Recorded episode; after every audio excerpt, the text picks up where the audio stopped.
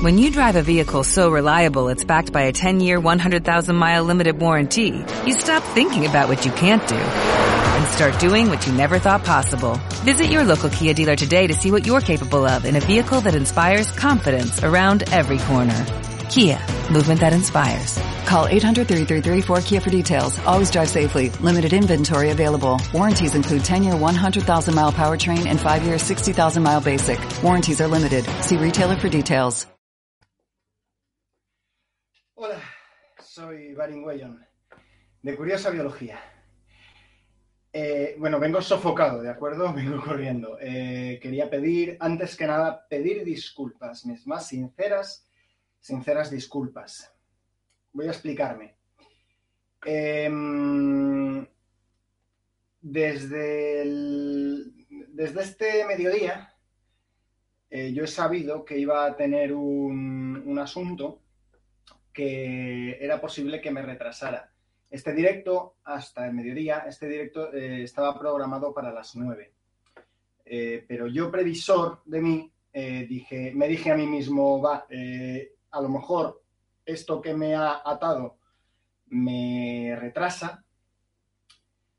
Entonces, el, digo, voy a retrasar el directo de las 9 a las 10. Eh, bueno, pues fui previsor, pero no lo suficiente.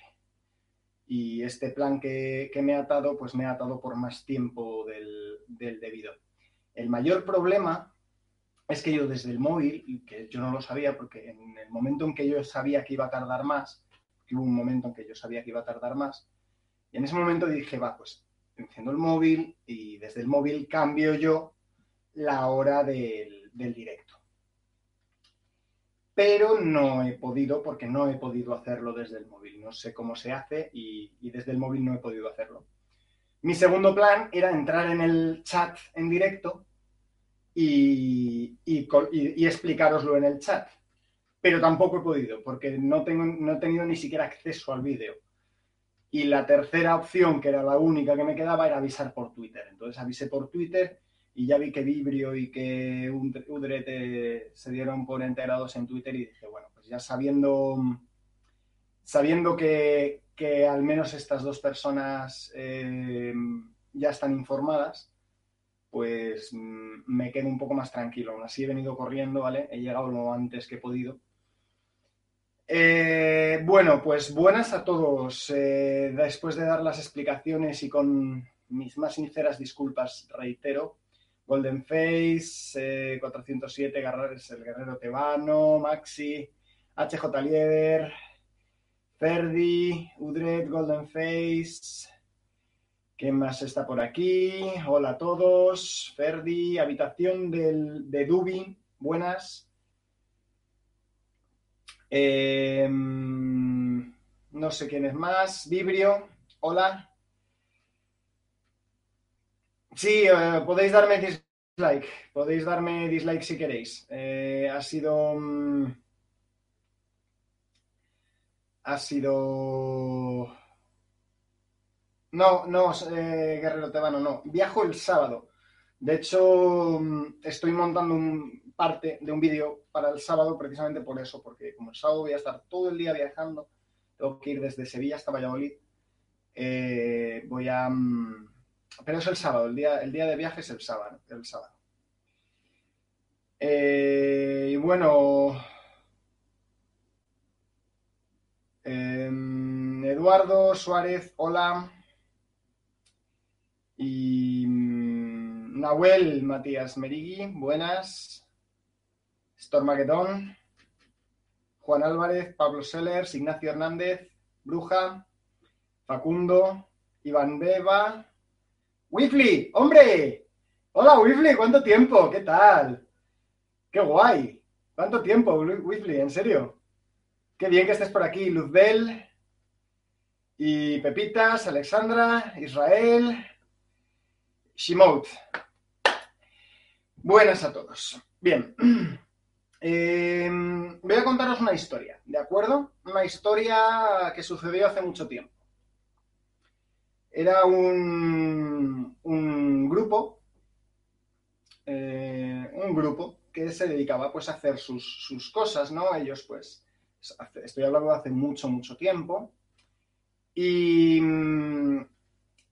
y esta gente eh, lo que hacía era, pues, eh, algunos se iban a, recoger pues, fruta a los árboles, otros se quedaban en, en, casa cuidando de los niños y de los ancianos. Eh, había una que uno que era excepcionalmente anciano, que les enseñaba a los niños mediante juegos cómo, cómo hacer diversas cosas que luego les serían útiles para la vida adulta, ¿no?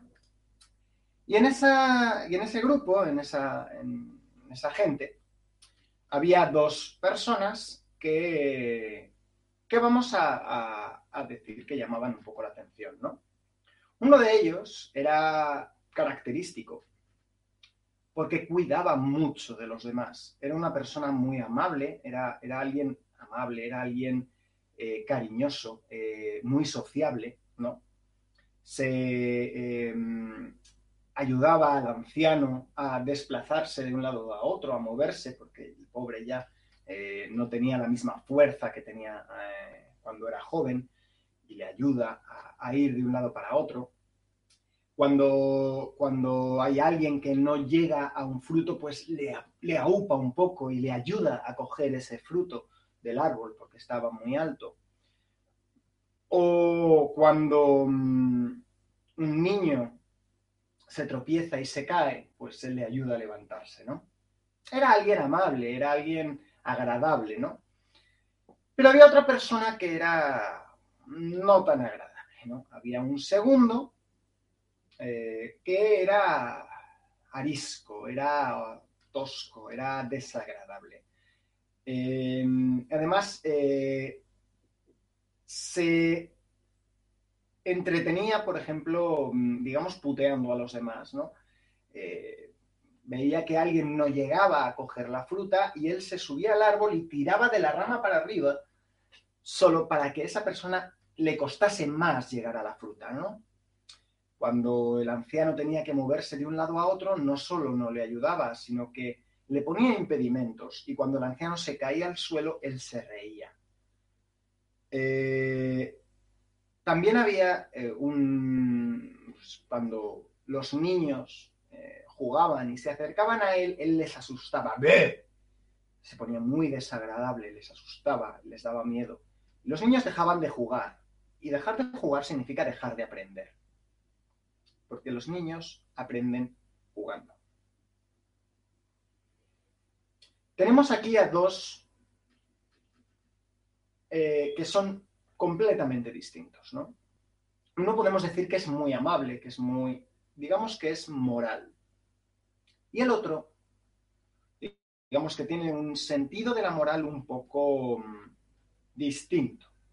No vamos a decir que no sea moral, ¿no? Porque al fin y al cabo la moralidad no es más que el sentido que nosotros le damos eh, como bien o como mal a las acciones y a los pensamientos, etc. Pero digamos que Mm, es una moral no tan aceptable. Ahora yo lanzo una pregunta.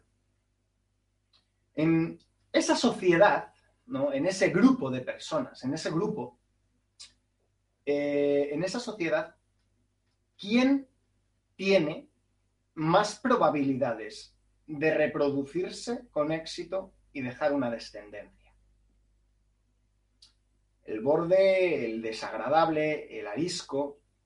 Estamos exagerando los papeles, ¿de acuerdo? Entonces esa persona va a ser borde, va a ser desagradable, va a ser arisca y va a ser un subnormal con todos, incluidos los miembros del sexo opuesto. No estoy entrando en si es una persona, en si es masculino o femenino, ¿de acuerdo? Vamos, estamos hablando de forma neutral ¿vale? Para no meternos en, ese tema. Digamos que esa persona, eh, ese, ser, va a ser arisco también con los miembros del sexo opuesto. Y aún así, aunque no lo fuera, los del sexo opuesto van a ver cómo son sus acciones, ¿no?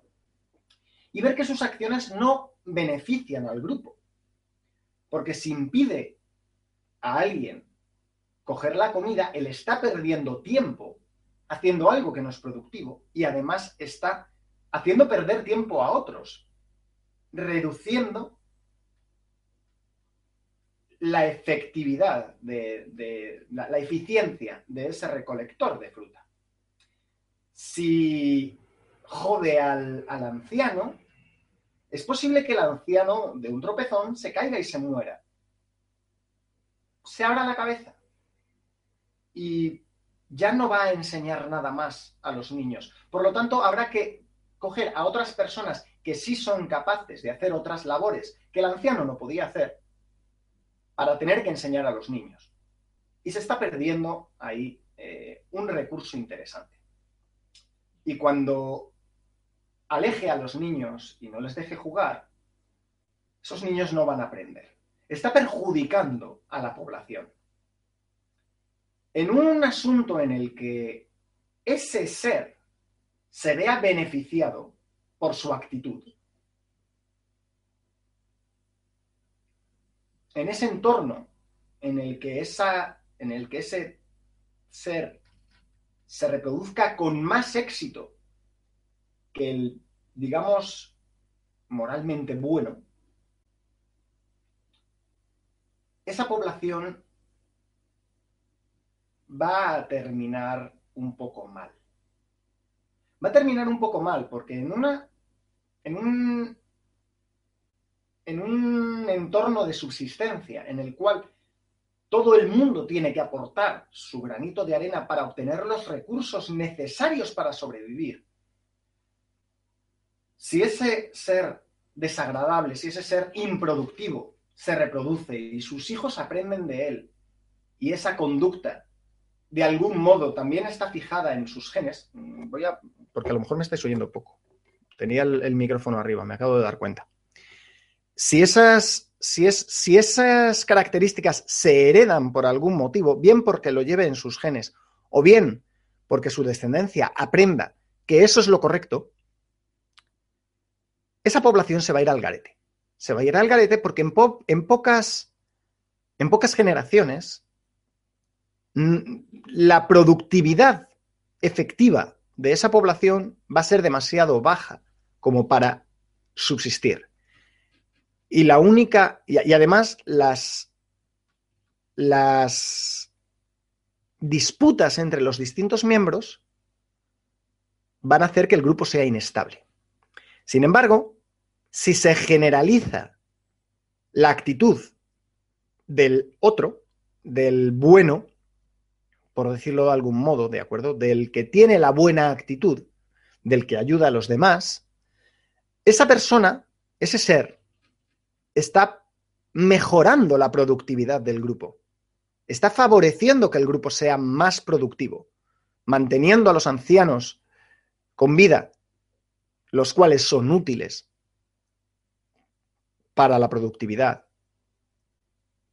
fomentando el aprendizaje de los niños, que cuando crezcan serán miembros útiles de ese, de ese grupo y ayudando al resto de los miembros del grupo. Si esa actitud benefactora se contagia al resto del grupo, ese grupo va a tener muchas mayores probabilidades de éxito. Va a ser un grupo más cohesivo, más unido y además más productivo. Por lo tanto, con mayor éxito. Con mayor éxito evolutivo. ¿Y dónde está Dios en todo esto?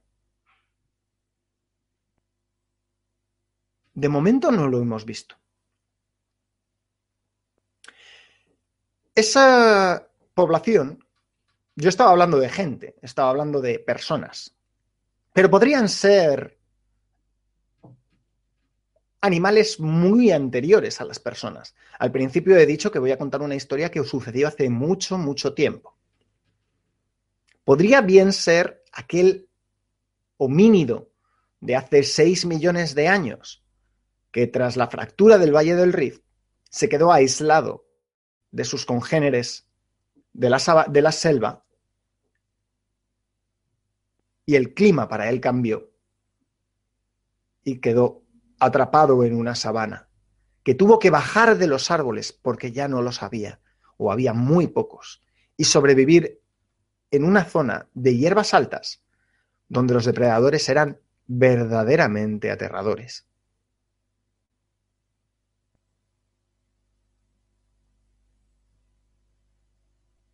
Ese... Mm, no, Ignacio, no he dicho que sea heredable. Eh, he dicho que tanto si se hereda por genética como si se hereda por educación. ¿De acuerdo? No he dicho en ningún momento que sea un carácter biológico heredable por herencia. Puede ser por educación. Si los adultos tienen una moral establecida, esa será la moral que le enseñen a sus hijos y estos a sus nietos. ¿De acuerdo? Entonces, ¿en qué momento está Dios ahí? Bien, la, mm, la población de estos primates, la colaboración de repente se vuelve absolutamente necesaria. Absolutamente necesaria, porque ya no solo necesitamos repartir las tareas para educar a los niños, conseguir el agua y conseguir los frutos, sino que ahora necesitamos a gente que se ponga de pie y vigile no vaya a ser que se acerque el león. Gente que dé la voz de alarma. Gente que defienda. Porque antes se subían a los árboles y el león ya no subía. Pero ahora, ahora ya no hay árboles. Hay muy pocos. Necesitamos defendernos. Necesitamos repartir las tareas. Y para hacerlo, tiene que haber cohesión en el grupo. Y para que haya cohesión en el grupo, tienen que todos los miembros del grupo compartir un mismo sistema moral, que será el que sea, y será el que sea más beneficioso para el grupo, porque es el que evolutivamente se mantendrá, aunque no esté fijado en los genes. Se mantendrá porque los niños copian de los padres y se heredará de forma cultural. Eso sucede en los chimpancés, por cierto. La moral no es una exclusividad humana. Existen los chimpancés, existen los gorilas y existen muchos otros grupos de animales sociales. Existen los lobos, existen los leones, distinta. Existen las orcas, todos estos grupos animales tienen su propio sistema moral y cada uno de los sistemas morales que tiene cada uno de estas especies es diferente. Y es diferente porque viven en ambientes distintos y por tanto las necesidades del grupo cambian. Un macho león, en su código moral, tiene como aceptable matar a las crías. ¿De qué modo eso puede beneficiar al grupo? No beneficia al grupo en sí, pero sí le beneficia a él y a sus genes. Porque en el momento en que mata a las crías de otro león, como solo hay un macho en la manada, todos los descendientes van a ser suyos. Y además, en el momento en que los mata, cuando las hembras no tienen cachorros, automáticamente entran en cero. De modo que el macho puede reproducirse y dejar sus genes, que es lo que importa para el león.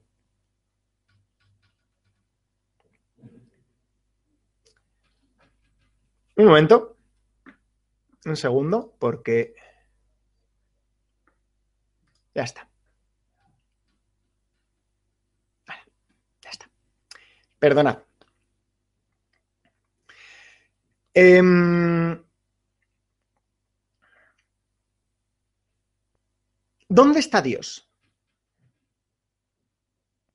Acabo de explicar cómo se desarrolla un sistema moral como el nuestro por ejemplo, ¿eh? Y de momento Dios no ha aparecido. Los que defienden que Dios es necesario para, para, que exista la moral, afirman dos cosas. Por un lado, afirman que la moral es humana, cosa que no es cierto.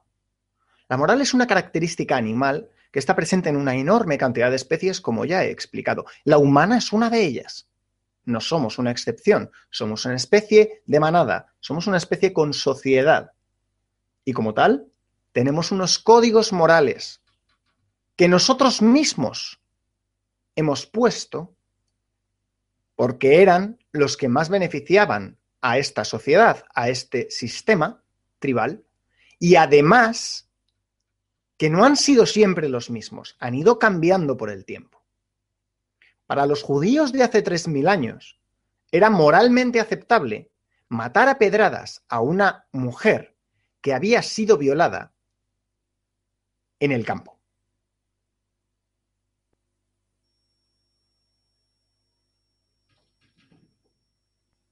Para un judío de hace 3.000 años, era moralmente aceptable que el, la pena, entre comillas, por una violación a una mujer virgen fuera que el hombre violador pagara dinero al padre y se casara con la mujer.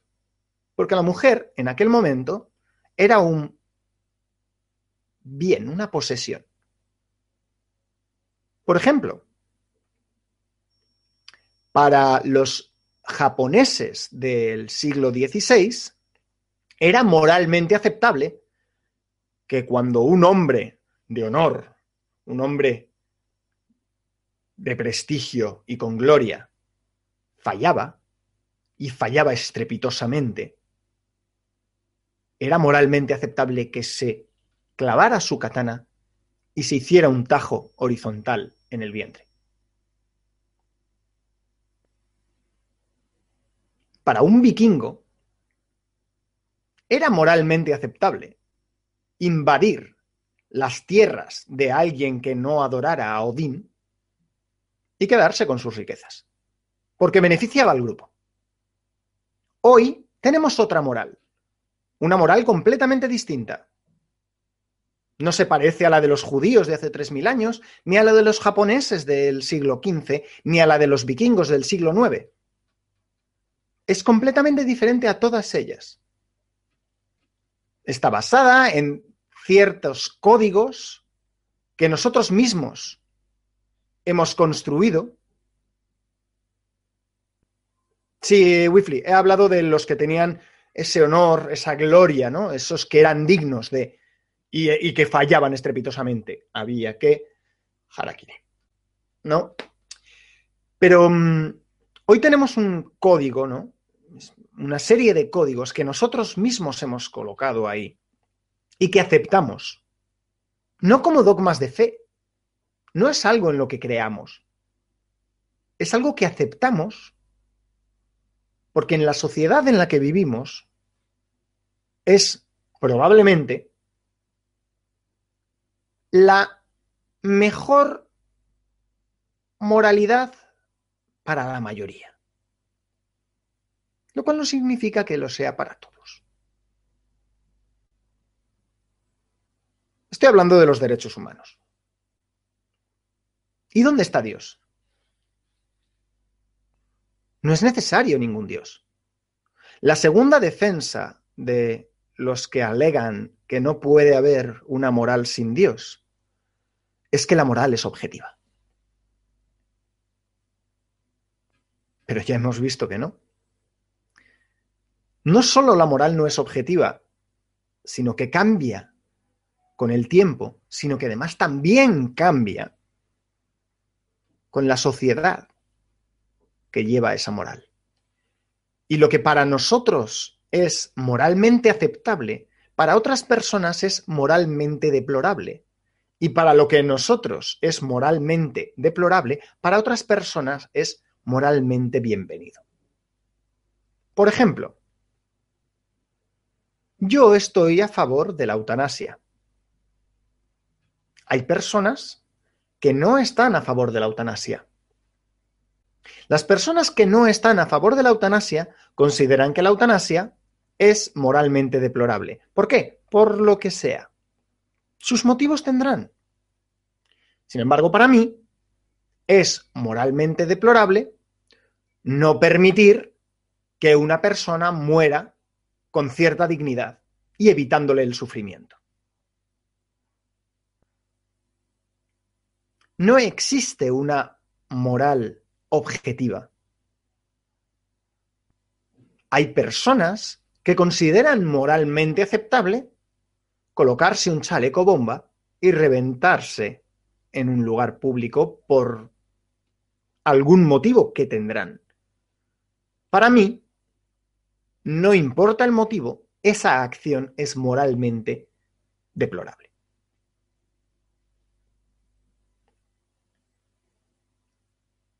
Y podemos citar más el aborto, el uso de anticonceptivos. Hay gente que está en contra del uso de anticonceptivos. La libertad individual. Hay gente que está en contra de la libertad individual. De algunos. Hay gente que consideran moralmente aceptable que unas personas se coloquen por encima de otras por motivos de sexo, por motivos de color de piel, por motivos de procedencia. Para mí, todo eso es moralmente inaceptable. Yo no creo que nadie deba estar encima de nadie. Ni por sexo, ni por color de piel, ni por orientación sexual, ni por procedencia.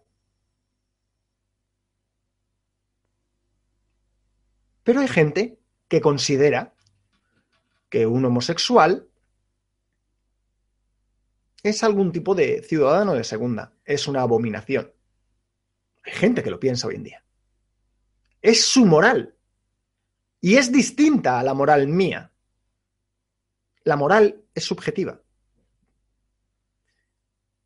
El concepto global de la moralidad, el constructo que creamos para establecer unos un intento de moral objetiva, que no lo es,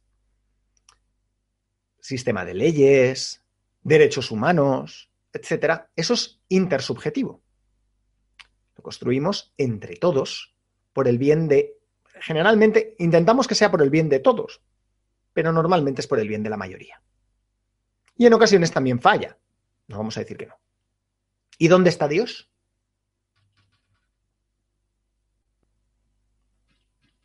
No es necesario ningún Dios para que exista una moral.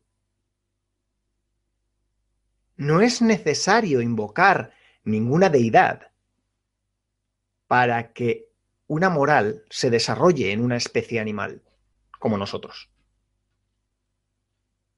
Puede haber moral sin que haya alguien que dicte esa moral. De hecho,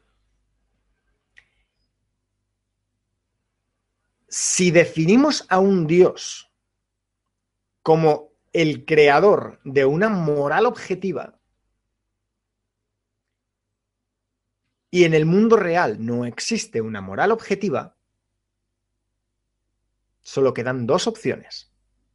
O ese Dios existe y no es el creador de una moral objetiva, o ese Dios no existe. Si definimos, insisto, al Dios como ineludiblemente el creador de una moral objetiva, no existe. Si definimos al triángulo como un polígono que ineludiblemente tiene tres ángulos, puede existir. Pero si definimos un polígono, no sé,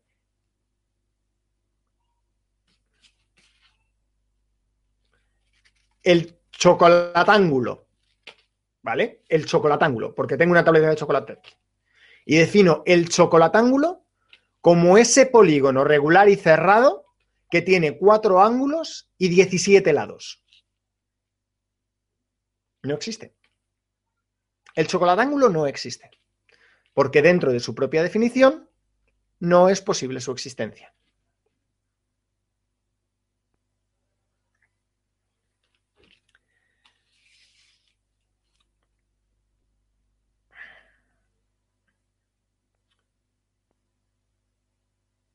Podéis creer en Dios.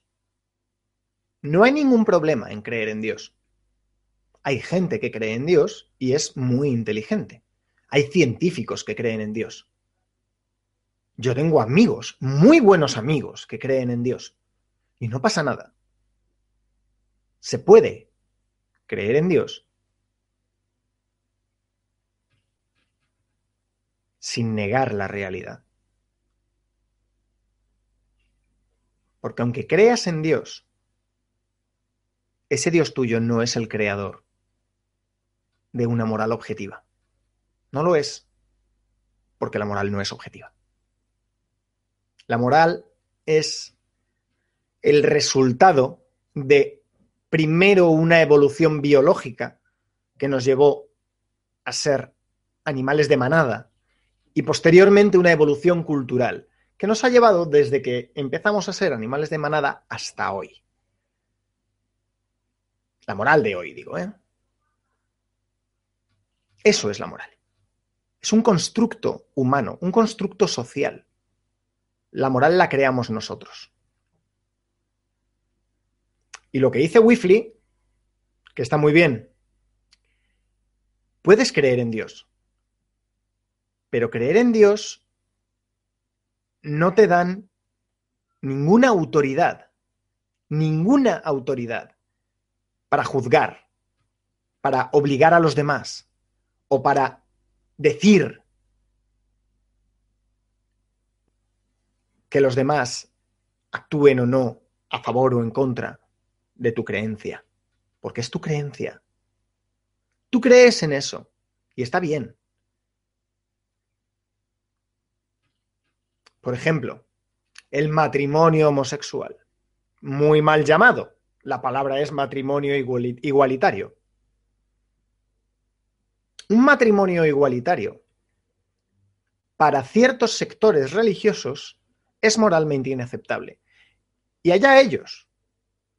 Nadie les obliga a ellos a que se casen con personas de su mismo sexo. Nadie.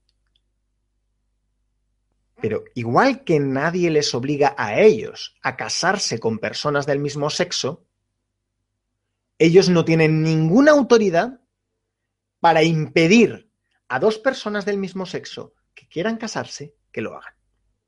Ninguna. Ninguna. Ninguna. Lo mismo con la eutanasia. Ellos no quieren la eutanasia. Están en contra de la eutanasia. Y me parece bien.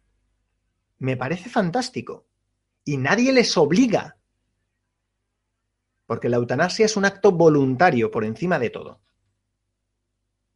Tú antes firmas un papelito. Esa es la eutanasia que yo defiendo. Si me pasa esto, esto, esto y esto, autorizo a quienes sea competente a terminar con mi vida de una forma digna y rápida y sin sufrimiento. ¿Vale? Esa es la eutanasia que yo defiendo.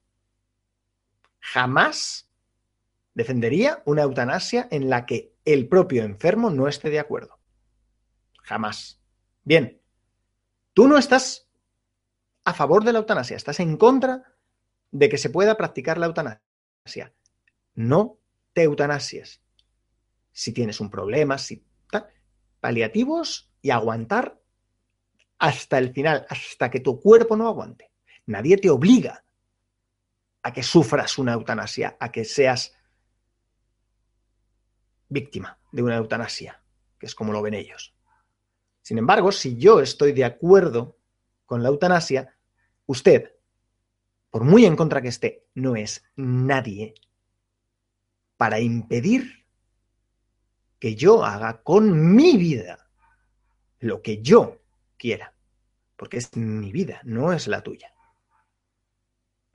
Si yo estoy a favor de la eutanasia, tú no eres nadie para quitarme eso.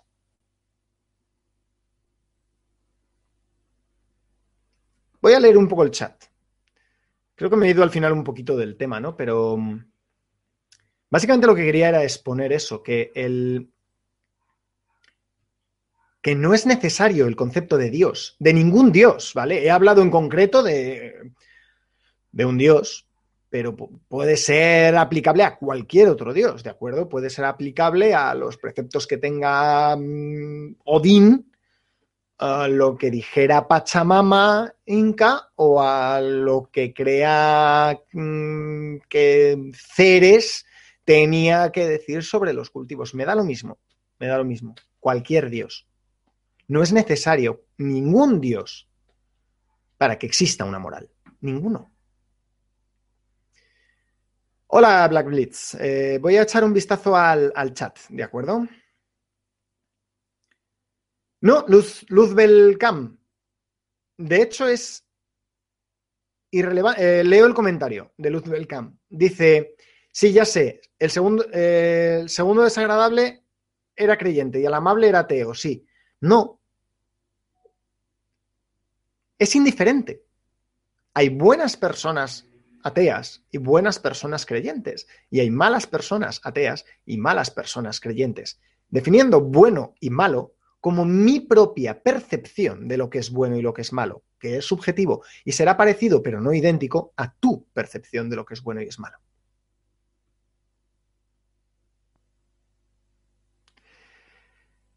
Eh...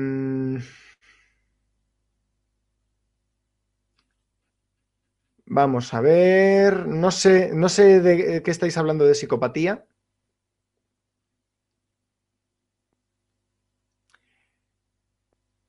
Sí, Nemi. Selección natural, siempre presente. La selección natural no solo actúa sobre los genes, también actúa sobre las. sobre los comportamientos. Incluso aunque los comportamientos no estén codificados en los genes. Uh, no sé, los canis se reproducen más de los empollones, es todo muy relativo. Sí, Vibrio, el ejemplo lo estaba poniendo de forma muy exagerada eh, y estaba especificando que fuera eh, para eh, que, que, la, que la, la barra de medir fuese la productividad del grupo, ¿de acuerdo? Pero es cierto, hay veces que el más matón, el más macarra, el más de aquella manera, resulta que tiene éxito evolutivo, que tiene éxito reproductivo porque a las mujeres les mola. O la más macarra, la más malota, tiene éxito reproductivo porque a los hombres les pone. Insisto, esto, el sexo da igual, cual sea, ¿vale? La idea es que a este le atraigan los del sexo opuesto y, así, ¿vale? Ese es el, asunto para que haya reproducción. Entonces, eh, que haya mayor o menor reproducción en la sociedad moderna es pues por, por, otros motivos. Pero si hablas, mi idea era hablar de un poco del origen de la, de la, de la moral, el origen biológico y evolutivo de la moral. Entonces, el asunto es el, ese, que el, era, era, dar una imagen exagerada, ¿no? De, muy extremista de algo que es claramente selectivo en la productividad de un grupo. Si este no sirve para nada, y aparte que es eso, la supervivencia del grupo a largo plazo también influye. Si el grupo se llena de gilipollas, el grupo se va a la mierda. Tiene que haber gente que le dé al coco y que, y que ayude a los demás y tal, en un grupo social. ¿vale? Las, las leonas se ayudan entre sí cuando están cazando y se turnan para cuidar a los cachorros y el macho león, cuando los cachorros son suyos, por supuesto, juega muchísimo con los cachorros. Incluso les anima. Hay un. O sea, el, vínculo que tiene un macho león con sus crías es acojonante. Porque como las que cazan son las hembras, es el macho el que se queda en casa. Entonces, muchas veces es el macho el que queda cuidando de las, de las crías. Y el vínculo que genera con las crías es muy fuerte. Por eso, cuando viene otro macho, se las carga. Pero, por ejemplo, eh, es muy curioso que cuando los, eh, las crías de león, los cachorros, juegan con, el, con, con, con, los adultos, a veces los adultos fingen que les duele los mordiscos. Fingen que les duelen los mordiscos para animar a los cachorros a, a, morder fuerte y a ser más fuertes, ¿no? El cabrón tiene éxito a priori y el bueno a posteriori. Sí, cierto, HJ Lieber, aunque a veces el, el cabrón no, no, tiene éxito ni siquiera a priori. Eh, vamos a ver.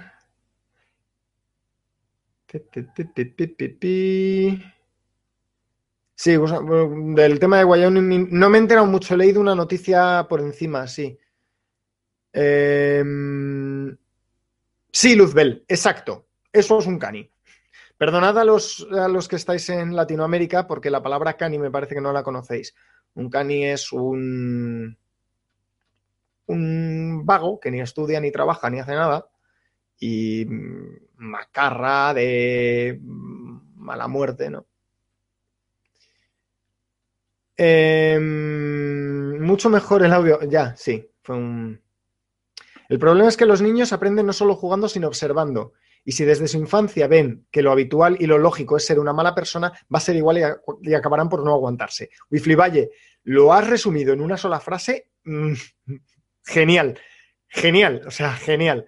Completamente de acuerdo con el, con el comentario. Al bajar el micrófono, vale, un día tienes que hacer un vídeo sobre el gen egoísta. Hay puntos un poco conflictivos que de explicar. Vale, Gusanoman, me lo apunto, pero me lo tendré que releer antes, porque hace años que me lo leí, pero años, años, años. Me lo he leído dos veces, pero la última vez que me lo leí fue como en el año 2010 o así. El gen egoísta. Apuntado. Mmm...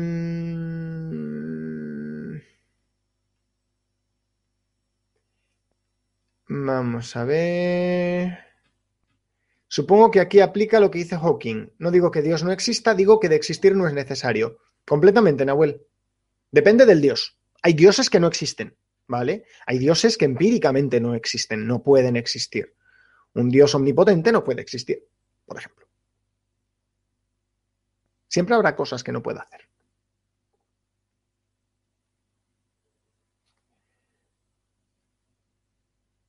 Mm.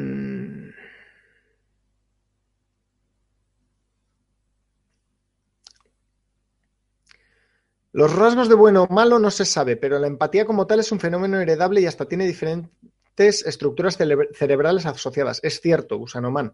Hay un tipo, de, células en el cerebro, hay un tipo de neuronas que se llaman las neuronas espejo, que son unas neuronas que básicamente lo que hacen es, eh, es una parte del cerebro que se encarga de reconocer los patrones del lenguaje no verbal eh, que está teniendo otro individuo, generalmente un individuo de la misma especie, aunque podemos llegar a, ser empáticos con otras especies también, eh, y asociar ese comportamiento no verbal, ese lenguaje no verbal que está teniendo esa, esa persona, buscar en el registro histórico, por decirlo de algún modo, de la propia persona, a ver en qué momento ha emitido esos mismos gestos, ese mismo lenguaje no verbal.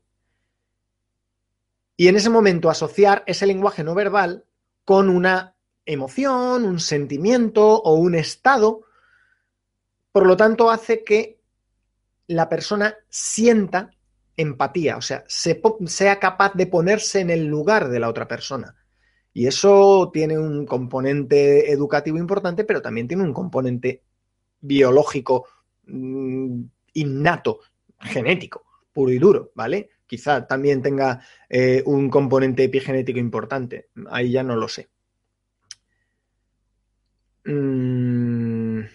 De todos modos, la moral es más compleja que eso, ¿vale? Eso es una parte importante de la moral, porque ser capaz de ponerte en el lado de otro, en, los zapatos de otra persona, por decirlo de algún modo, facilita el desarrollo de una moral, pero no es lo único, ¿vale? La moral tiene un componente educativo enorme, brutal, enorme.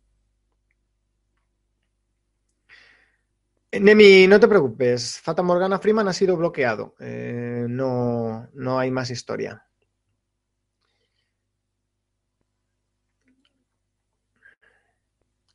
Si Dios fuese necesario para que existiese la moral, seríamos una especie realmente lamentable. Sí, Nemi, estoy de acuerdo. Sí, seríamos una especie lamentable. A ver, Gusanoman, haciendo un poco de abogado del diablo, que no significa que lo creas, solo quiero probar a jugar un poco en el escenario. En tu explicación, la violación podría ser aceptable socialmente. Hay sociedades, existen sociedades y existen sistemas morales en los que la violación es aceptable. Lo cual no significa que en la nuestra lo sea y que en la mía lo sea. Para mí, la violación es una de las cosas más inmorales que existen, junto con el asesinato. Una de las cosas más inmorales que existen en este planeta. Pero hay animales que se reproducen por violación. Literalmente. Hay animales que se reproducen por violación. Entonces, lo que para nosotros es completamente inmoral, lo que para mí es completamente inmoral, para otros animales es aceptable. Y para otras sociedades lo es. Para mí es completamente inmoral que una persona se inmole matando a cientos de personas. Es completamente inmoral. Pero bien sabemos que hay personas que consideran que eso es moralmente aceptable e incluso bueno. Bien lo sabemos, todos. Gran definición de cómo la moral es característica de la selección natural. Gracias. Eh, ¿Qué opinas de Franz de Waal? Me gusta su forma de llevar la moral a su mínima expresión y a partir de ahí ver su origen. Ni idea, HJ Lieber, eh, HJ Lieber, pero me lo apunto también. Es Franz de Baal. Uh, de Baal. Uh, Baal. Mm, malo. Tierra plana. Perdón. Ah, hola, Alberto. Pensaba que ibas a hacer un directo. Mm, ah, estás en un directo de un directo. hola, canal de Alberto. Em, vamos a ver. En realidad, eh, en principio la violación no perjudica la posibilidad de supervivencia de un grupo. Mm, en principio no, pero cuando estableces un código de moral un poco más complejo, ya no solo basado en la supervivencia, sino también en el bienestar, ahí así.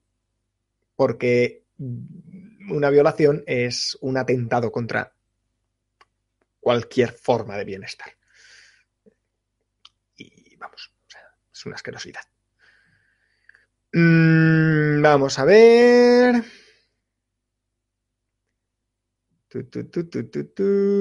Bueno, eh, como siempre, si no me mencionáis, probablemente pase. El bien y el mal también son subjetivos. Stimpy, Itzy, sí, lo son. Son subjetivos. Lo que para una persona puede ser bueno, para otra puede ser malo. Hay personas que consideran eh, bueno algunas cosas que otras personas consideran malo. Incluso allí donde puede ser más objetivable, no porque... Mm, no porque sea objetivo en sí, porque haya sido designado de forma divina, sino porque hemos evolucionado para reconocer que algo es malo desde hace muchísimo, muchísimo tiempo y nadie lo considera bueno, como puede ser, por ejemplo, el sufrimiento. Y digo el sufrimiento y no el dolor, que no es lo mismo, ¿vale? Porque hay gente que considera que el dolor es bueno. Pero el sufrimiento, por definición, es malo. Sin embargo, es posible que tu sufrimiento esté causando algún beneficio a otras personas o a otras entidades. A lo mejor tú estás sufriendo porque hay un virus reproduciéndose en tu interior y eso es muy bueno para el virus. O a lo mejor tu sufrimiento está desembocando en una serie de reacciones dentro de tu organismo que luchan contra aquello que te está provocando el sufrimiento. Por lo tanto, en ese caso, el sufrimiento también tendría una faceta positiva. ¿No?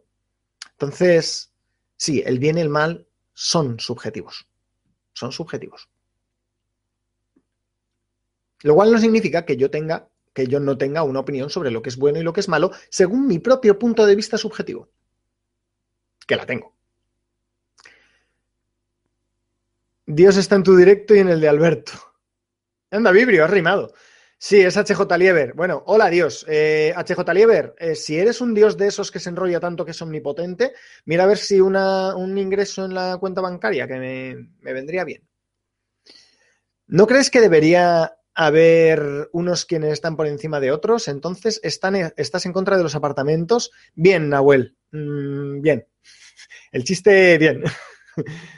Eh, de hecho, estoy muy a favor de las construcciones verticales. Se ahorra un montón de espacio. Se puede meter a un montón de gente en muy pocos metros cuadrados. Y además, gente que puede vivir cómodamente, no, no gente que va a vivir eh, aprisionada. O sea, pones plantas verticales hacia arriba, tiras para arriba y ocupas poco espacio horizontal y ahí puedes apilar a mucha gente y además gente que puede vivir relativamente, de forma relativamente cómoda. Estoy a favor de los apartamentos. Sí, estoy a favor. En ese aspecto sí que estoy a favor de que haya personas viviendo encima de otras personas. Ya sabías a lo que me estaba refiriendo. Es una mutación de atracción sexual, de la atracción sexual. Bueno, no sé de qué estáis hablando, estáis hablando entre vosotros. Vale. Mm, de acuerdo con todo, excepto encerrar el debate con el naturalismo filosófico. Lo siento, es lo que hay. Soy un naturalista. ¿Quieres un chocolatángulo? Pues ya sabes, tienes que fabricar un polígono de cuatro lados, de cuatro ángulos y 17 lados. Em, no porque crea en su escuela de pensamiento, sino por mantener el debate. Mm, mm, no sé de qué modo se puede incrementar el debate a partir de este punto.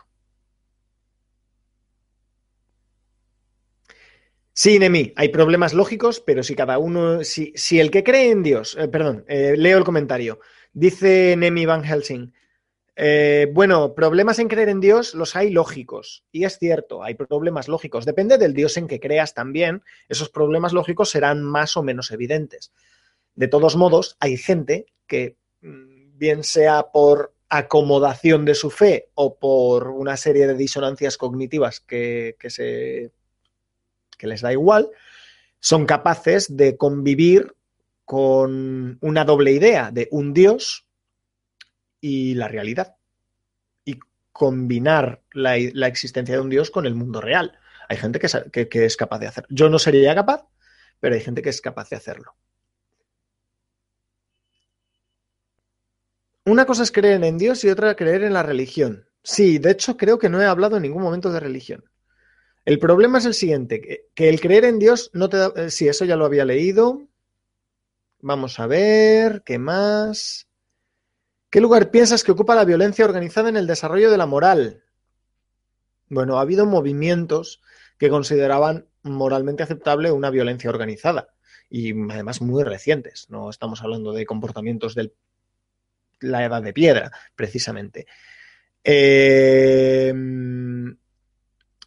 cuando la violencia organizada beneficia al grupo que la practica, es normal que ese grupo la considere moralmente aceptable. El momento en que el grupo que la practica eh, se ve perjudicado por esa violencia organizada por parte de otras personas, a lo mejor ya cambian de opinión. O a lo mejor no, y se forma una guerra, que también es lo que suele pasar, ¿verdad? Porque la especie humana es así de estúpida. Eh,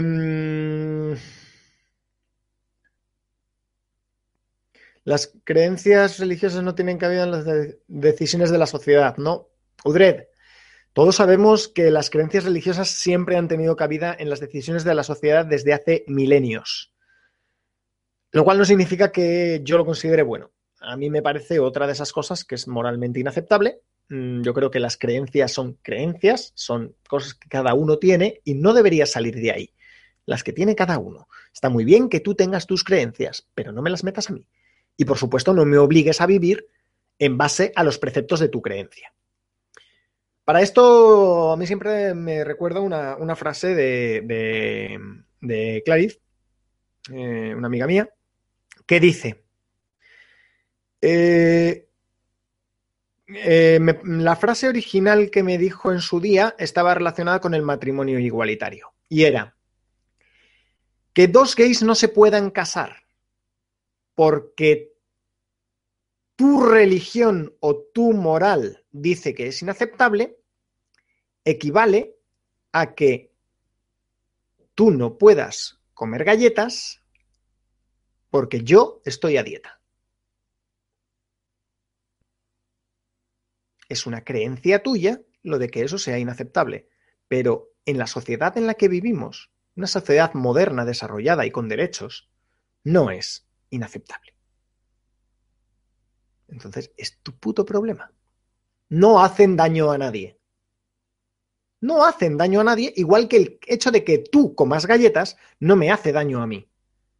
Por lo tanto, no tienes ninguna autoridad para decidir sobre sus acciones. Otra cosa es si hicieran daño a alguien. No, es que ellos consideran moralmente aceptable matar gatitos. Bueno, pues ahí ya a lo mejor sí que vamos a, a, discrepar, porque ahí sí que hay alguien que sufre. En este caso algo, ¿no? Que son los gatitos. Pero me da igual que sean los gatitos, que sea un toro en una plaza o que sea, no sé, una niña en África que está siendo, que, que le están amputando el clítoris. Como se hace, por cierto, todavía en ciertas en ciertos lugares. Se hace esa barbaridad. Ahí ya no estamos jugando en el mismo plano, porque ahí hay alguien o algo que sufre innecesariamente. Y además que sufre por tus creencias, en ese caso concreto, de la ablación de clítoris. Está sufriendo esa persona, está sufriendo por tus creencias. Háztelo tú, si quieres. Te coges y te lo haces tú. Pero no obligues a los demás a hacerse daño. Carajo. Pero bueno, esa es mi moral. Las religiones sirven para el control social. Argov, completamente de acuerdo. De hecho, las normas religiosas más, famosas son precisamente eso, son control social, son normas de control. En muchos casos, normas de control que eran beneficiosas para la sociedad, casi siempre. Eh, eran beneficiosas para la sociedad en las que se desarrollaban. Otra cosa es que sean beneficiosas para la sociedad moderna, que es muy distinto. Por ejemplo, no comer cerdo, ¿no? Los musulmanes no comen cerdo. No comen cerdo los musulmanes porque en aquella época el cerdo transmitía un montón de enfermedades. Y no comer carne de cerdo era una forma de prevenir esas enfermedades y funcionaba. A día de hoy, no comer cerdo es una estupidez. A ver, no digo que te hinches a cerdo como, no sé, que te comas dos raciones de cerdo al día. Eso es una salvajada y vas a, tener con, vas a terminar con problemas cardiovasculares, sí o sí. Pero comer de vez en cuando cerdo, o sea, no, es, no, no te transmite ninguna enfermedad comer cerdo. Hay una serie de patologías asociadas a en abuso, ¿no? si abusas de, las carnes rojas, pero comer cerdo de vez en cuando no te causa ningún daño. Las neuronas espejos son las que también provocan los bostezos cuando vemos a otra persona bostezar, sí. Y las que provocan que te rías cuando ves a otras personas reírse, aunque no sepas de qué se están riendo. También. En los psicópatas se han detectado que se pierden las conexiones entre las neuronas espejo del lóbulo prefrontal y el sistema límbico. Detectan las emociones pero no las procesan. Correcto, Gusanoman. Joder, que aquí. ¿Qué nivel? ¿Queréis entrar, Vibrio, Gusanoman? Si queréis entrar, os paso, os paso un enlace del directo. Y tenemos aquí una conversación a tres. Si es que eh, muchos conspiranoicos dicen que es una prueba irrefutable de la nueva orden mundial, ¿podrías hacer un vídeo desmintiendo eso? Mm, ¿El qué? De la nueva orden mundial. No sé, no sé a qué te estás refiriendo. Eduardo, si me aclaras el comentario, te lo agradezco. Eh, buenas noches.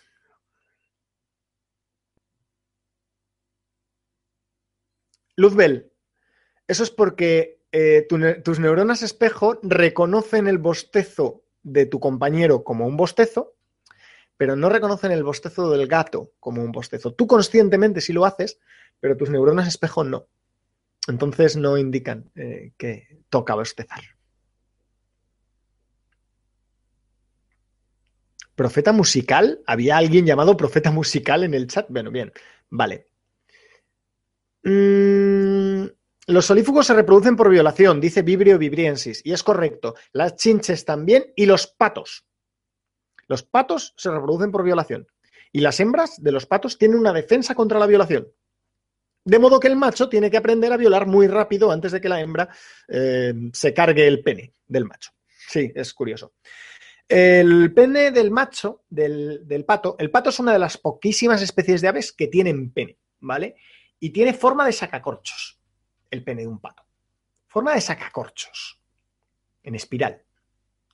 La coña es que la vagina de la hembra también tiene forma de sacacorchos, pero en la dirección contraria. De modo que cuando el macho, como digo, eh, el pato se reproduce por violación, ¿vale? Pero cuando el macho va a intentar penetrar a la hembra, el pene no entra bien, porque la espiral está en dirección contraria. Y eso es muy doloroso, tanto para el macho como para la hembra. Es muy doloroso. Pero el macho tiene una adaptación que es que en el momento en que empieza a entrar ya eyacula. ¿Vale? Es súper rápido. Entonces, entra un poco, eyacula y sale y se pira. Y ahí se queda la hembra con el huevo.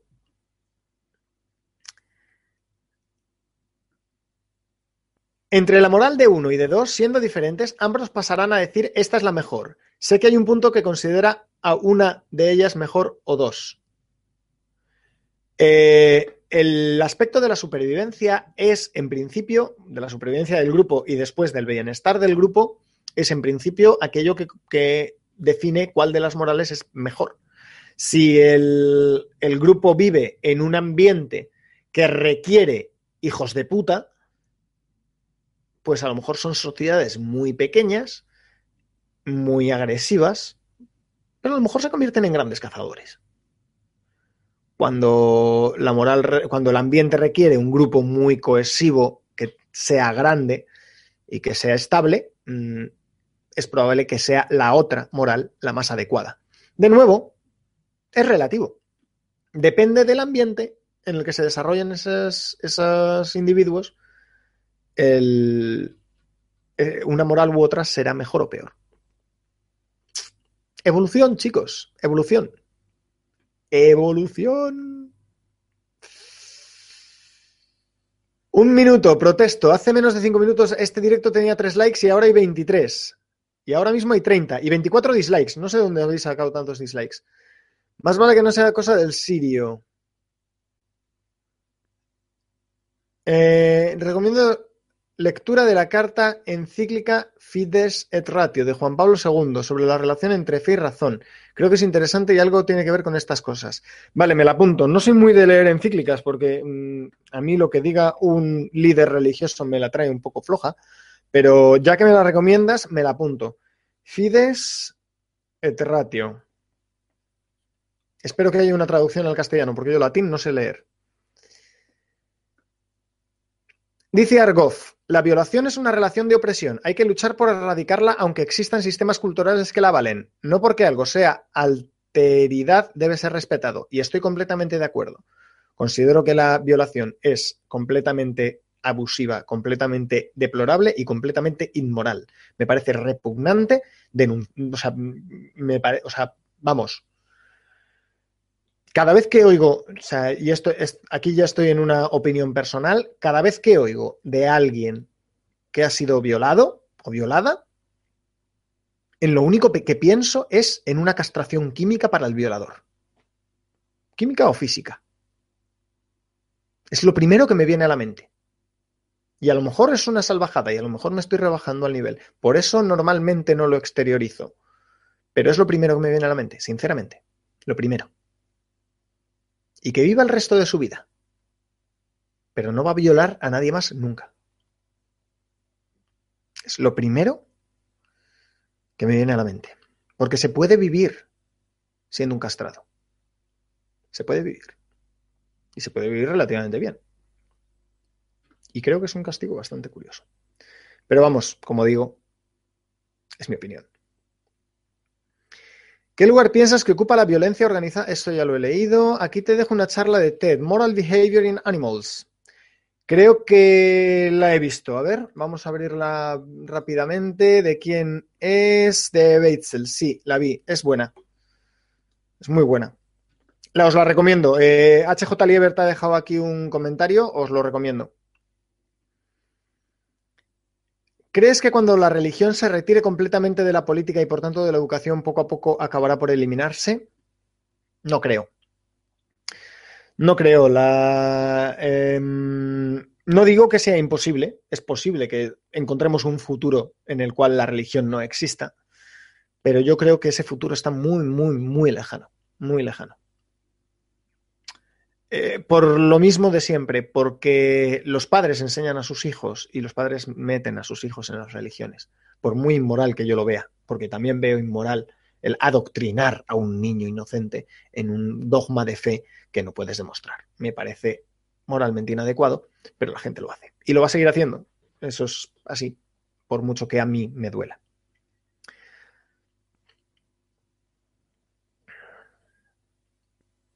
Por cierto, Vibrio, estás aquí hablando de, de. Otros que, eh, otros que se reproducen por violación son los ornitorrincos. Los ornitorrincos clavan los espolones a la hembra. El macho es el único que tiene espolones venenosos, ¿de acuerdo? Entonces clava los espolones venenosos a la hembra, que es más grande, la paraliza con el veneno y se la folla paralizada y luego se pira antes de que la hembra vuelva a recuperar el movimiento. Es muy desagradable. Argov, el dolor es mm, el dolor más que bueno es necesario. Si no tienes algo que te indique que algo va mal en tu organismo, no puedes darte cuenta y tomar medidas. Y es cierto. De hecho, hay una patología que eh, lo único que hace es que no sientes dolor, no sientes el dolor. Y por tanto, puedes poner en peligro tu vida sin darte cuenta, porque a lo mejor estás cocinando, apartas la cazuela de la vitro, te apoyas la mano en la vitrocerámica, te quemas la mano y no te das cuenta. Y cuando miras, estás con toda la mano con quemaduras de segundo grado que es un caso que sucedió, eh, ese, en concreto, ¿vale? De una persona que no podía sentir dolor.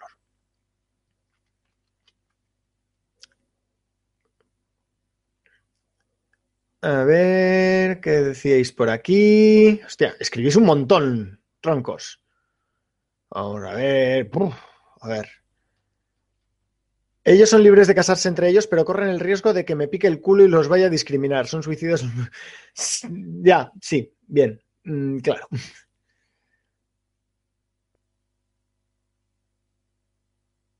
Eh, también se amputa el prepucio de los niños en la religión judía en la actualidad. Sí, bruja, es cierto.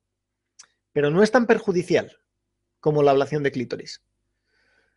Un hombre con el prepucio amputado Em, puede tener una vida, una salud perfecta, una vida sexual perfectamente sana. O sea, es, de hecho, la operación de fimosis no es más que eso también. Una mujer con el clítoris, o sea, la ablación de clítoris te destroza, te destroza. O sea, te destroza entera.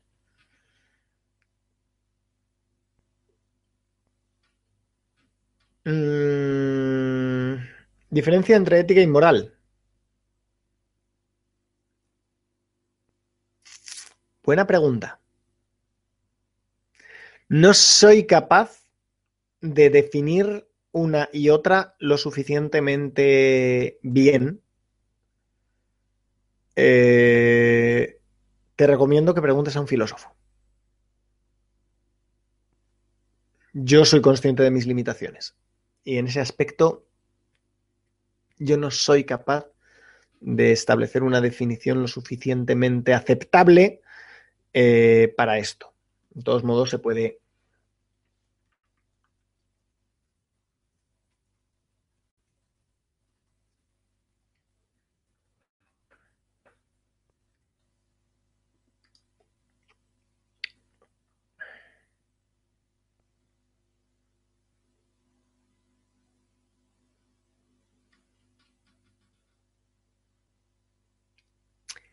Sí, como suponía.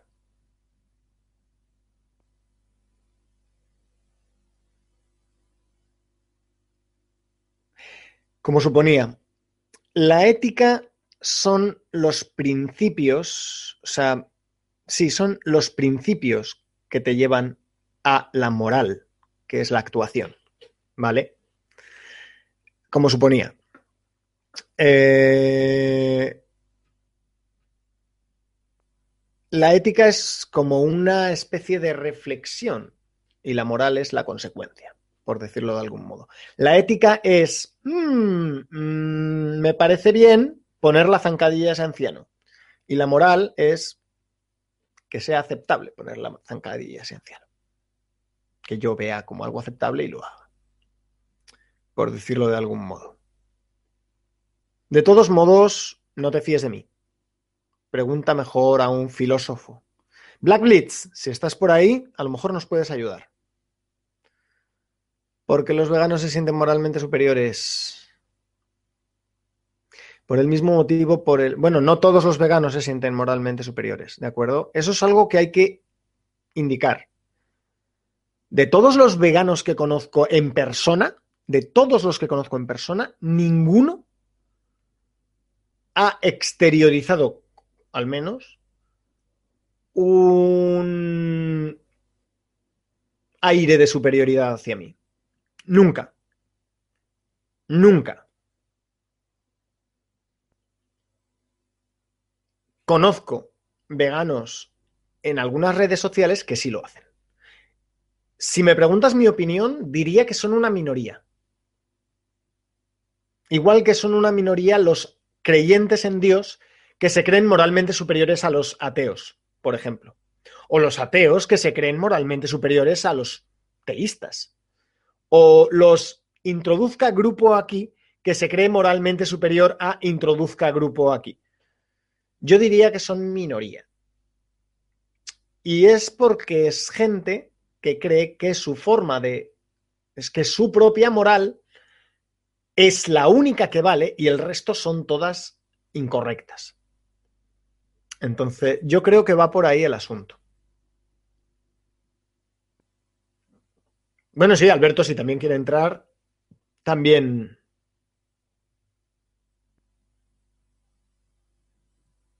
No, Udred, no he tenido tiempo para ver el vídeo de Fripozo. Lo tengo apuntado, ¿eh? Lo tengo apuntado. Fripozo, lo tengo aquí de ayer. Mira, ¿ves? Aquí está.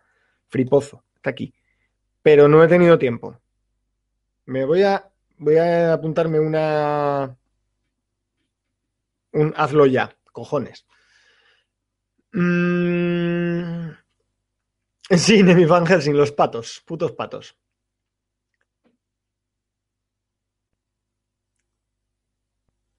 Pero ¿cómo se ha seleccionado esa morfología genital en los patos? Nemi, no lo sé.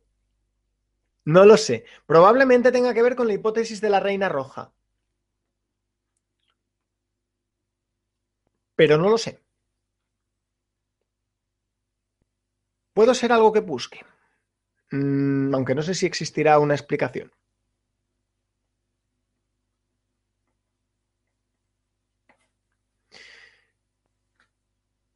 Mm, vale, Vibrio, como quieras. ¿Cómo cojones se una selección natural así? Como digo.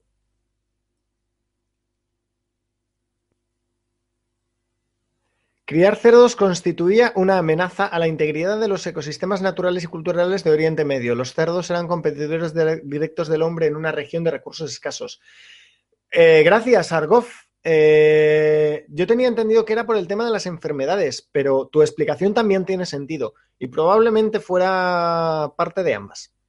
Acepto tu, tu explicación porque es bastante plausible. Y. Mm, Sí, ya, Nemi. Eh, eh, bueno, no lo sabía, pero Fides et ratio es fe y razón. Vale. El problema es que muchísimas misandrias toman cualquier cosa como violación. Bueno, una violación, una violación es una mm, relación sexual no consentida. Para mí, cualquier relación sexual no consentida es una violación. Para mí, desde mi punto de vista. ¿Vale? De un hombre contra una mujer, de una mujer contra un hombre, que alguno hay, de un hombre contra otro hombre, de una mujer contra otra mujer. Hay de todo. Hay violaciones en todos los lados. Algunos son más numerosas, otros son menos, ¿vale? Obviamente, el, grupo mayoritario que sufre violaciones es el de las mujeres y el grupo mayoritario que produce violaciones es el hombre. Pero hay violaciones en todos los, en todos los sitios. Pero para mí, una violación es cualquier relación sexual no consentida. Si hay consentimiento, no es violación.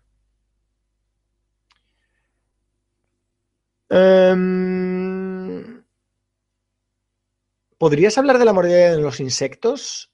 Em, el problema de los insectos, a ver, normalmente cuando hablamos de moralidad tenemos que hablar de especies que viven en sociedades, o al menos en manada. Eh, no tiene mucho sentido hablar de... Bueno, a lo mejor sí lo tiene, pero yo no se le veo, ¿vale? Yo no le veo sentido a hablar de mm, Mm, de, moral en animales que no tienen una sociedad. Entonces, cuando hablamos de insectos sociales, normalmente estamos hablando de, de himenópteros, generalmente, ¿no? Son serían los mayoritarios, principalmente abejas, avispas y hormigas. Hay alguno más por ahí, ¿eh? que también tiene sociedades, pero, pero básicamente serían esos. Y en esas situaciones, lo curioso es que están muy dominados por su biología. Una hormiga soldado es una hormiga soldado toda su puta vida. Desde que sale, desde que deja de ser una, larva, desde que sufre la última metamorfosis, desde que sufre la metamorfosis hasta que se muere. Mm, en otras situaciones no, pero por ejemplo, eh, en las abejas, las abejas más jóvenes son nodrizas, luego dejan de ser nodrizas para ser obreras, luego pasan a ser soldado y o sea, van cambiando de de tarea, pero esas tareas están predefinidas biológicamente. Entonces, hablar de moral en ese tipo de sociedades que tienen una gestión biológica tan, tan, tan sólida y tan basada, tan, tan determinista, por decirlo de algún modo, es muy complicado. Es muy complicado. Vibrio Vibriensis, a mí también me bautizaron en una tradición. Yo, si me hubiesen dejado de elegir, yo hubiese dicho que no me bautizaran.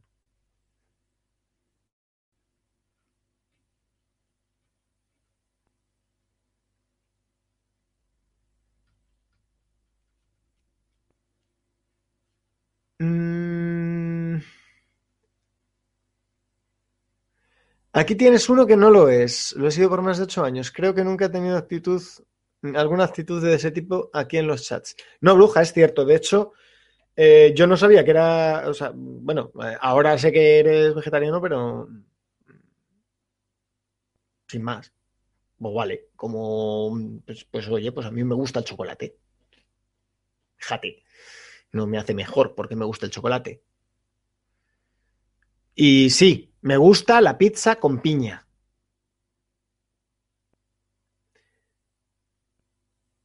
Oscar Granados, ¿tus amigos veganos no te dejan comer una hamburguesa en paz? Pues que les den, que les den. Ellos comen lo que quieren, lo que quieran. Tú comes lo que te dé la puta gana. Ya está, que les den. Mmm...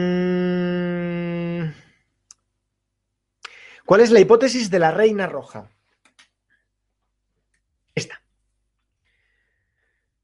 Cuaderno de Wallace, reina roja. Buscáis eso en Google y os sale, ¿vale? La reina roja. De todos modos, eh, es un artículo que escribí para Naucas y os lo dejo aquí y en la descripción. De todos modos, os digo, eh, básicamente la reina roja se basa en el. Lo estoy dejando en la descripción. A ver.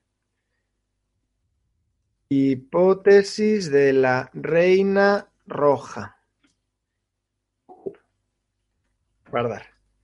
Vale, básicamente se basa en el cuento de Alicia en el País de las Maravillas. Eh, perdón, Alicia a través del espejo. Cuando la reina roja se la lleva al, a correr por el campo y Alicia corre, manteniendo el ritmo de la reina roja. Y cuando está ya fatigada, le se da cuenta, mirando alrededor, que a su lado está el mismo árbol que estaba cuando empezó a correr. Y le preguntó a la reina roja, ¿cómo es eso? De hecho, la cita literal la tengo aquí. Pero ¿cómo? Si parece que hemos estado bajo este árbol todo el tiempo, todo está igual que antes. Pues claro que sí, convino la reina. ¿Y cómo si no? Bueno, lo que es en mi país, aclaró Alicia, jadeando aún bastante, cuando se corre tan rápido como lo hemos estado haciendo y durante algún tiempo, se suele llegar a alguna otra parte. Un país bastante lento, replicó la reina. Lo que es aquí, como ves, hace falta correr todo cuanto uno pueda para permanecer en el mismo sitio. Si se quiere llegar a otra parte, hay que correr por lo menos dos veces más rápido. Esa, eh, frase em, es la que usó el descubridor de la hipótesis de la reina roja, em, cuyo nombre ahora no recuerdo, pero lo estoy buscando. Van Valen. Es el nombre que, o sea, es la frase que utilizó para darle el nombre a la hipótesis eh, de cuando mm, dos organismos están evolucionando, uno evoluciona mejorando eh, su aptitud frente al otro y el otro se coloca inmediatamente, evoluciona colocándose sobre el anterior y este evoluciona colocándose sobre el anterior y este sobre el anterior y este sobre el anterior, generando una evolución rápida en la cual los dos organismos compiten entre sí y generan presión selectiva sobre el otro que fomenta que el otro evolucione. De modo que para mantener el mismo statu quo, ¿vale? Para estar los dos al mismo nivel, los dos tienen que moverse hacia adelante. Para estar al mismo nivel. Para mantener el, se dice que para mantener el mismo statu quo, los dos tienen que avanzar. Y si uno de ellos no avanza e intenta y se queda estático, el statu quo se rompe y el otro gana. Y eso es la hipótesis de la reina roja. De todos modos, os he dejado un artículo de Naucas para que...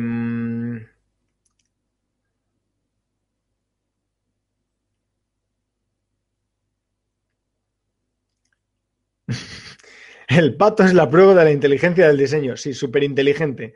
Hacer un pene que gire en un lado y la vagina que gire en el sentido contrario. Es de un inteligente que no veas. Si una mujer en estado alcohólico tiene sexo consensuado con un hombre, eso lo cuentan como violación.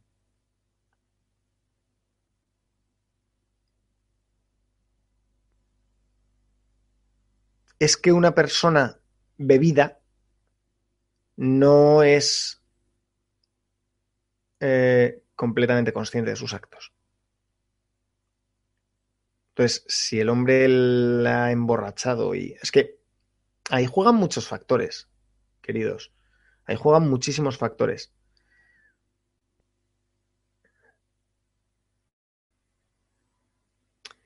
Tengo la necesidad imperiosa de ratificar la, religión del poder. ¡Oh! Suerte. Cuando sepas cómo hacerlo, o sea, cuando sepas cómo hacerlo, avísame. Eh, a mí mis padres me dijeron que si a los 14 podía razonar porque quería bautizarme, adelante. Para entonces era más atea que la hostia. Bien. ¿Crees que es más eficiente en los animales sociales la cooperación o la competencia? Depende del ambiente en el que se desarrollen los animales.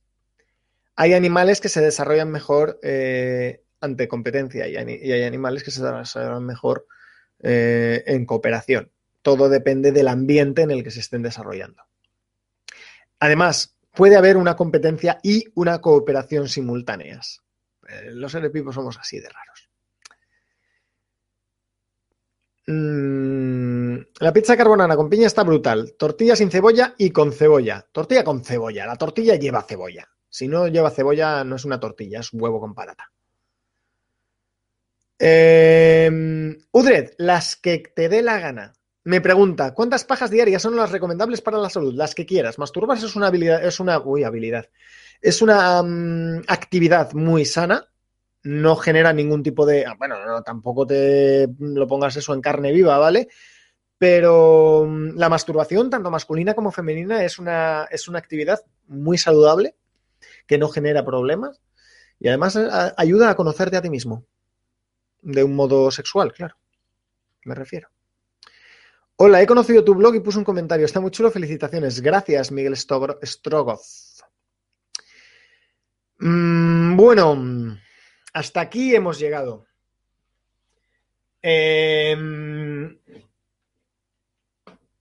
Nahuel, una actividad. Me he confundido. Yo también me confundo, ¿de acuerdo?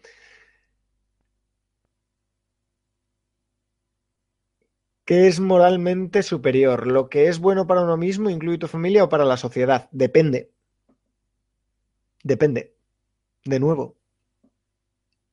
Depende. Depende del ambiente, depende de la, del tipo de sociedad en el que te encuentras. Mm, depende de un montón de cosas, de muchísimas cosas. Atento mañana al correo postal, me dice Ferdi CM. Vale. Estaré atento al correo postal. Me pone un cocodrilo y dos dragones. ¿Me habrá comprado algo? ¿Tendré que hacer un vídeo dedicando un dinosaurio a alguien? Bueno, lo bueno es que la dirección a la que me llegan es a la del, a la del trabajo y por lo tanto me... Si, no es, si yo no estoy, me lo recoge alguien, eso seguro. Em, yo me una no me interesa Udre del el, tu patrón de onanismo. En serio, no, no, no es de mi interés.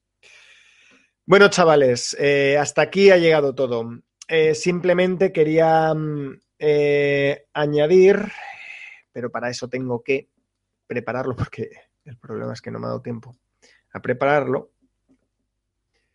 Quería añadir una cosa más y es que tengo un patrocinador de Patreon, ¿vale? Al cual agradezco enormemente su colaboración. Agradezco que muchas gracias, eh, señor de incógnito, por fomentar eh, el pensamiento crítico, fomentar la divulgación científica y por, y por ayudar en, en esta tarea. Eh, muchísimas gracias, señor de incógnito, por todo ello. A ver, que se vea bien. Ahí se ve bien. Ahí se ve muy bien. Yo creo que ahí se ve bien, ¿verdad? Pues muchas gracias, eh, señor de incógnito, por, por tu colaboración. Y, chavales, eh, joder, 33 dislikes. ¿Tan malo es lo que he dicho? Bueno, chavales, hasta la próxima. Hola, buenos días, mi pana. Buenos días, bienvenido a Sherwin Williams. ¡Ey! ¿Qué onda, compadre? ¿Qué onda? Ya tengo lista la pintura que ordenaste en el ProPlus app. Con más de 6.000 representantes en nuestras tiendas listos para atenderte en tu idioma y beneficios para contratistas que encontrarás en aliadopro.com. En Sherwin Williams somos el aliado del PRO.